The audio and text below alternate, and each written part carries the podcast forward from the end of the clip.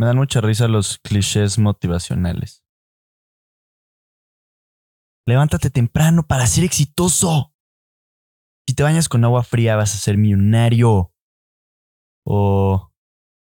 Oye, ¿estás deprimido? No estés deprimido, güey.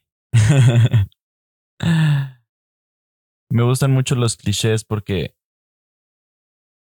en algún momento tuvieron verdad, pero se usaron tanto que ya perdieron siquiera el sentido inicial de lo que se referían. Y digo, me dan risa los clichés cuando tengo este podcast. Entonces, esa risa que me dan los clichés es un reflejo también de pues lo que yo mismo hablo y predico, ¿no? Lo que te choca te checa. Pero bueno, una de las cosas que más me dan risa es esta idea de no conformarte con lo que tienes y siempre buscar más y ser inconformista con las cosas, con tu vida. Y ok, ok, lo entiendo, entiendo de dónde viene, pero me puse a pensar, ¿dónde fue que yo aprendí esa noción? Me acordé de hace algunos años yo entrenaba taekwondo de alto rendimiento. Y en una de las clases este un cuate así este atleta de olimpiada este seleccionado nacional un güey muy muy muy bueno que entrenaba cinco o seis horas al día pues yo un mocoso llega a entrenar a la clase y empiezo a, a calentar y creo que en algún momento del calentamiento le digo, no, ya, ya calenté suficiente, ya no quiero seguir. Con eso estoy bien. Y se voltea este güey y me dice, ¿eso? ¿Eso que acabas de decir? Eso se llama conformismo. Y si tú eres un conformista con lo que tienes, te vas a quedar atascado. En donde sea que estés, haciendo lo que estés haciendo. Y puta, me dijo eso y me llegó al alma. Dije, güey, espérate, es un martes a las 4 de la tarde. ¿Por qué, ¿Por qué te me pones así de filosófico? Obviamente en ese momento, pues no, no lo tomé muy en consideración, pero después lo reflexioné y ahí es en donde interioricé la idea de no, es que, güey, siempre tengo que ir por más, siempre tengo que buscar superarme, superar el status quo colectivo superar las expectativas que se me ponen y las que yo mismo me pongo, buscar el alcanzar más de lo que puedo alcanzar y tener más de lo que puedo tener. Y claro que eso es una idea que es como si te prendieran un motor porque te lanza para adelante. Y de nuevo, en lo que estés haciendo, vas a seguirle dando y vas a seguir chingando y vas a trabajar duro y vas a poder superar cualquier meta y, y cualquier punto de límite que te pongas, ¿no? Y digo, está ahí muy bien todo el rollo y todo, pero hay una parte muy olvidada de todo esto, que es pues tu mente y tu emoción frente a eso. No sé, a mí la idea de nunca estar conforme a lo largo de los años me ha ido provocando una ansiedad muy exótica. Porque como nunca me puedo conformar con lo que tengo y siempre tengo que estar buscando algo más, entonces nunca estoy satisfecho.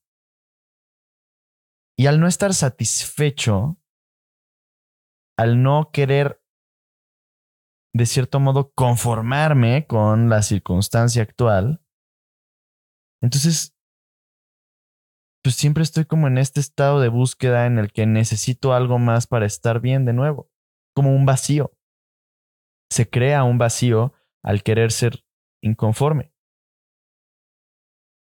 Porque como todo el tiempo estás buscando el ser más de lo que tienes, entonces nunca eres suficiente. Entonces a ese cliché de no te conformes, tú dale. Sí, entiendo de dónde viene, pero también le señalo ese gran defecto que tiene de cómo te crea esta ansiedad muy exótica, este vacío de siempre estar buscando más allá. Porque claro que, al fin y al cabo, la esencia de nuestras vidas es el progreso y siempre queremos estar llegando a un nivel superior y querer estar en un desafío, querer buscar romper nuestro propio límite, autosuperarnos, es parte de la esencia humana. Y es más, en el momento en el que dejas de autosuperarte y en el que dejas de romper tus propios límites, es cuando empiezas a morir. Alguna vez escuché, o estás creciendo o te estás muriendo. Y el crecer es expandir, expandirte de cómo estás actualmente. Así que creo que sí, por una parte, el estar inconforme con la situación en la que estás es parte de la esencia humana y es una idea que te motiva a seguir creciendo y eso te mantiene pleno porque siempre estás con un desafío nuevo. Pero no se puede olvidar el también ni muy muy ni tan tan. No irte tan al extremo. ¿Por qué? Porque entonces si no te olvidas de tu presente, te olvidas de que a pesar de que quieres llegar a algún lado, estás aquí. Y primero aceptas aquí y ahora, te sientes bien con esto, estás chido aquí. Y ya después ves lo que viene, pero desde la plenitud y desde el, ok, voy por más, pero ya valgo. Voy a hacer más de lo que soy hoy, pero ya soy. Y no lo haces desde el vacío. El nunca estar conforme con lo que tienes es algo que nos implantaron. Creo que en el sistema económico en el que vivimos, que está basado en el consumo y en la recaudación de capital, es muy lucrativo que el mercado no esté conforme con lo que consume, porque entonces siempre está consumiendo más y el consumo es lo que mantiene a la rueda del hámster girando. El consumo es lo que mantiene a las economías funcionando. Así que a Apple le conviene muy, muy cabrón que yo no esté conforme con mi celular y que quiera el nuevo. ¿Por qué? Pues porque voy a ir y me voy a comprar el nuevo. Para ellos les sale muy bien. Para su cartera, para su market cap, obviamente es muy lucrativo ¿no? En todos los aspectos, el que yo no esté conforme. Pero pues también eso nos tiene jodidos, las pinches ganas de todo el tiempo estar consumiendo y de querer más y más y más y más y más, están haciendo que produzcamos más de lo que necesitamos. Y todo ese desecho, ¿en dónde termina? En el mar, en la tierra, Así que el inconformismo ha sido el motor de nuestro desarrollo colectivo, pero también es la daga que nos va a aniquilar, porque poco a poco nos estamos acercando a un punto en el que no va a haber vuelta atrás. Me estoy refiriendo a nivel ecológico. la contaminación que se está produciendo ya está llegando a un nivel en el que el acumulo colectivo de los años nos está llevando a un punto de no regreso, a un punto de, güey, ya se jodió el asunto forever and ever. Hay una expresión en inglés que es shit hit the fan. Estamos muy cerca de que la shit hit the fan. O que la caca toque el ventilador en español.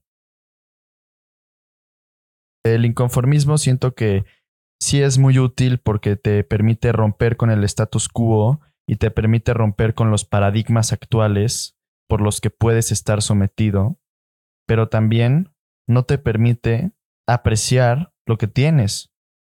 Entonces, por un lado, si yo soy inconforme, entonces no me voy a aventar el camino tradicional que mis papás hicieron o que mis abuelos sugieren. No, voy a crear mi propio camino. Profesional, emocional, espiritual, en cualquier ámbito. Romper con el paradigma. Estar inconforme con la forma en la que se hacen las cosas y buscar cambiarlo desde la disrupción, desde la innovación y desde el cambio. Está muy bien, me encanta. Pero por otro lado, puta, güey. Si todo el tiempo quieres cambiar lo que tienes, ¿en qué momento lo valoras. Además, el inconformismo tiene esta idea de que lo que tú estés haciendo, si te sientes inconforme y cambias, vas a cambiar a algo mejor. Normalmente el inconformismo no te lleva a algo peor, ¿no? Normalmente te lleva a un nivel superior. ¿Qué pasa si eres inconforme con lo que tienes? Entonces, crees que siempre viene algo mejor y nunca estás satisfecho con lo que ya hay. Si tienes una pareja, puedes tenerle miedo al compromiso porque en el fondo sientes que después va a venir una pareja mejor. O si tienes un teléfono, como ya lo acabo de decir, no eres capaz de apreciar lo bien que funciona porque sabes que ya existe algo mejor y que lo puedes adquirir. Tu trabajo, tu casa, tu familia, tus amigos, lo que sea. Nos sentimos inconformes con lo que tenemos y eso nos lleva a creer que en algún momento vamos a tener algo por lo que sí nos podemos sentir, ah, conforme. Esto sí está bien. Ya no necesito subir de nivel. Este me gusta. Pero ese nivel nunca llega. Es como esta gente que cree que en algún momento de la búsqueda del dinero ya tienes una cantidad eh, específica que dices, no, ya, ya, no quiero más. ¿Cómo? Eso nunca pasa. Y es obvio. Y no lo digo yo. Lo dicen millonarios, multi, billonarios. La búsqueda del dinero es una rueda de hámster sin fin. Nunca te sacia. La búsqueda de fama, la búsqueda de sexo, de drogas, de alcohol, las adicciones, el reconocimiento, la validación externa, los likes, los comentarios, los seguidores, las operaciones faciales, los relojes, los coches, tantas cosas a las que estamos expuestos que son ruedas de hámster que nunca se sacian. Ese es, en esencia, el problema del inconformismo, que nunca te sacias y que siempre estás corriendo como pendejo buscando la siguiente papa. Puta, ¿en qué momento volteas hacia adentro? ¿En qué momento te sientas, ah, estoy bien, estoy chido? Podría tener más, sí, pero ya no necesito. ¿Mm? Ah, cabrón. Sí he escuchado de gente que hace eso gente que genuinamente llegas y le dices, oye, ¿a ti te gustaría tener más dinero? ¿Te gustaría ser millonario? No, la verdad no. ¿Cómo? ¿Cómo no te gustaría ser millonario? ¿No te gustaría tener tres casas, dos lambos? No, no, yo estoy bien. Con mi depa, mi cochecito. ¿En serio estás bien? Sí, yo estoy bien. No necesito más.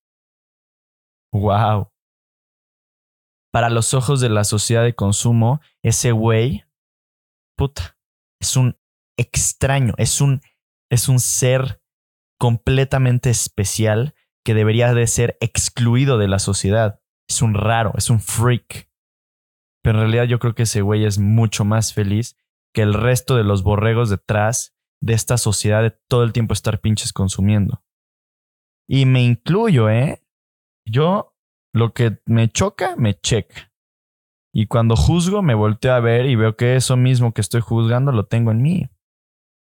Yo también he caído en el inconformismo vacío y en el consumir por tratar de llenar huecos que no se llenan con posesiones ni con nada externo. Pero también, ¿cómo no voy a caer? Todo el sistema está hecho para que pensemos así desde que naces, inconscientemente, subliminalmente, se te está inculcando esa doctrina, esa forma de pensar y esa forma de ver el mundo. Ay, esto estuvo muy cagado. Hace poco fui a. Fui a un, a un súper. estuvo muy chistoso porque son de estos súper gigantes donde podrías estar 10 mil horas, como Costco, eh, la mega comercial mexicana o City Market, ya sabes, de 30 mil pasillos, dos pisos, todos los productos imaginables. Podrías estar horas ahí metido. Pero bueno, el punto es que voy a uno de estos supers. Estoy pasando por los pasillos y digo, puta, es que me quiero llevar todo. Todo lo quiero agarrar. No, que este aceitito se ve buenísimo y que esta carne y que este no sé qué y que este ingrediente y que este no sé qué. Ay, este me va a servir muchísimo. Uy, justo me hacía falta este sartén, estos vasos. Ay, esta botella de vino. No. Bueno, no sabes, me quería llevar todo el pinche súper. Pero hubo un momento en el que dije, a ver, cabrón, espérate. No necesito absolutamente nada de lo que tengo ganas de comprar. Es, es como la gula de comer por comer. Aquí es comprar por comprar. Es puta, quiero, quiero, quiero, quiero llevarme todo. Y es algo muy instintivo, es muy raro. No sé si te ha pasado, seguramente sí, en alguna tienda de ropa, por ejemplo. Entras a la tienda y te quieres probar todo, te quieres llevar todo. Cuando si lo piensas bien, pues no necesitas nada, güey. Estás bien. Es la gula de comprar, o la gula de comer, o la gula de más dinero. No sé cómo traducir la gula, porque sé que la gula es solo para comida, pero en todos los ámbitos de cosas externas que puedes adquirir y poseer y tener y consumir, existe un tipo de gula. Y esta gula en todo es como estas pinches ganas de comerte todo, de consumir, consumir insaciablemente sin un fucking freno, sin perspectiva de, güey, no necesitas. Estás bien con lo que tienes. Y de ahí mi crítica a esta idea del inconformismo. ¿Por qué chingados quieres más cuando no necesitas más? De hecho, yo tengo un amigo que él nació en Alemania del Este antes de 1989, que fue la caída del muro de Berlín. Y Alemania del Este, eh, durante el gobierno de la Unión Soviética, estaba controlada justamente por los soviéticos y tenían una economía comunista. Esto significa que, em, pues, todo era muy distinto, pero especialmente los productos que consumían eran sumamente limitados. O sea, era una marca de pan, una marca de leche, una marca de todos los productos que se te ocurrieran. Em, la gran mayoría de ellos estaban producidos por el gobierno soviético y no era de cambiarlo seguido. O sea, un microondas te duraba 25 años.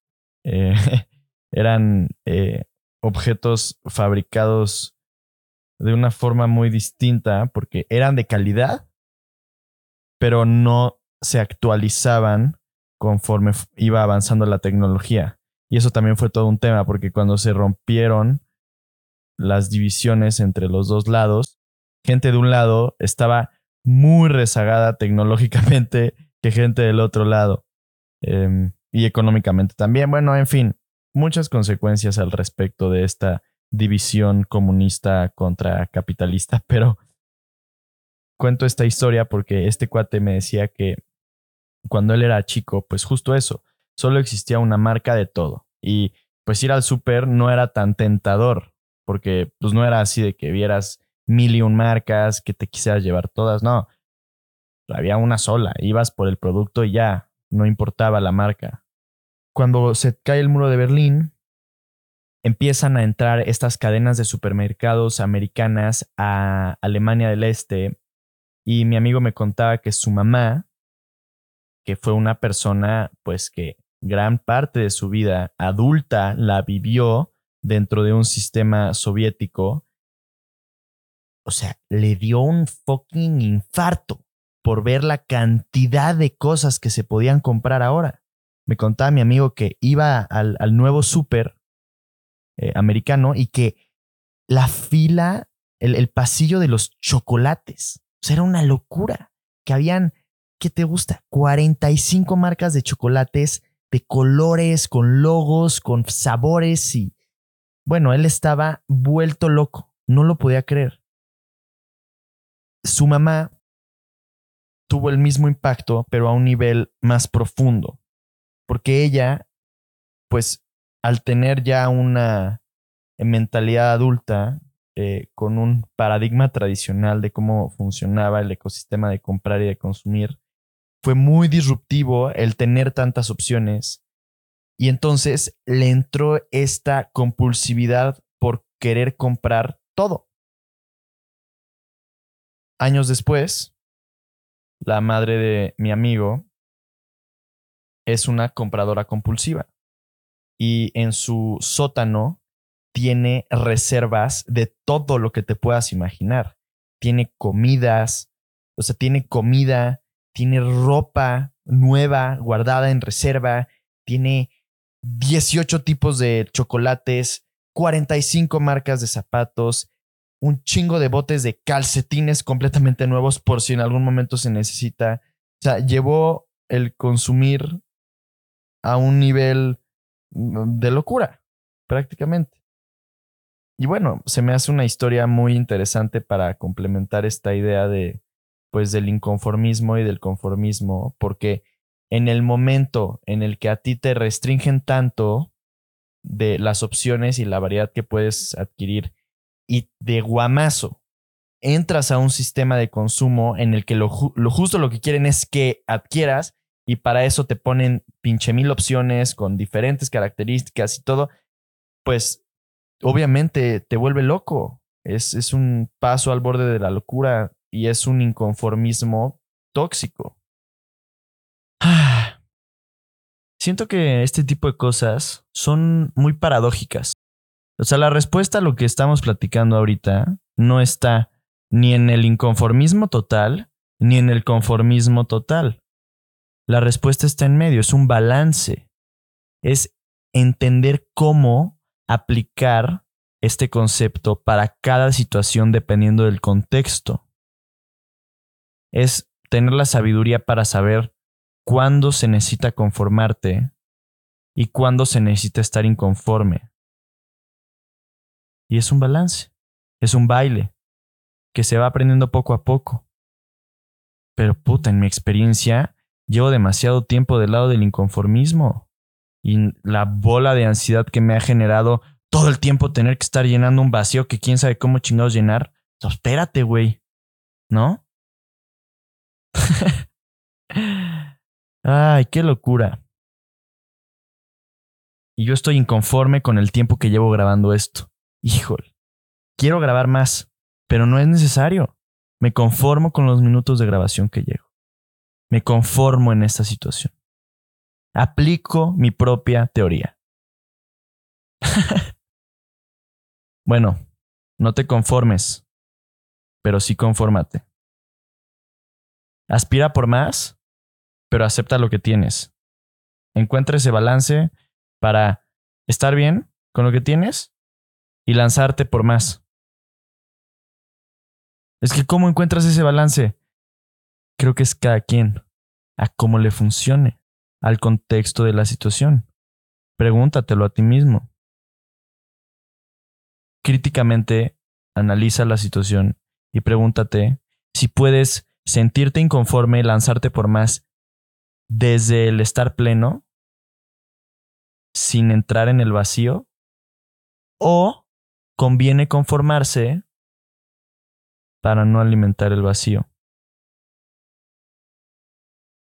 Y un ejercicio de aplicación chistoso para esto es, la siguiente vez que vayas a un centro comercial o alguna tienda que te guste, puede ser un Oxxo, puede ser el Costco, puede ser Amazon, puede ser una tienda de ropa, lo que sea. Practica el observar todos los productos sin el impulso de querer comprarlos y de querer poseerlos. Solo observarlos. Vas a ver cómo, puta, algo profundo de ti va a querer comérselo todo. Pero juega con eso, baila con eso, encuentra el balance y aprende a observarte. Conociéndote mejor, alcanzas tu mayor potencial posible. Controlando tus impulsos, alcanzas tu mayor potencial posible. Esto es un paso más hacia tu potencial. Muchas gracias. Me llamo Emilio Villarreal. Hace tiempo me asaltaron y no se llevaron ni mi cartera ni mi teléfono. Solo se robaron mi conciencia. Estos últimos años he estado divagando, tratando de recuperarla. Y decidí crear este podcast para documentar mi búsqueda y ver si en el proceso te puedo ayudar a que encuentres la tuya. Creo que somos muchos los que nos han robado la conciencia y es momento de que la recuperemos. Creo que al despertar y al entender mejor tus procesos internos, puedes alcanzar tu mayor potencial posible. Y pues a eso vinimos todos a este mundo, ¿no? A descubrir quiénes somos y compartir eso que nos hace únicos con los demás. Tu potencial comienza aquí.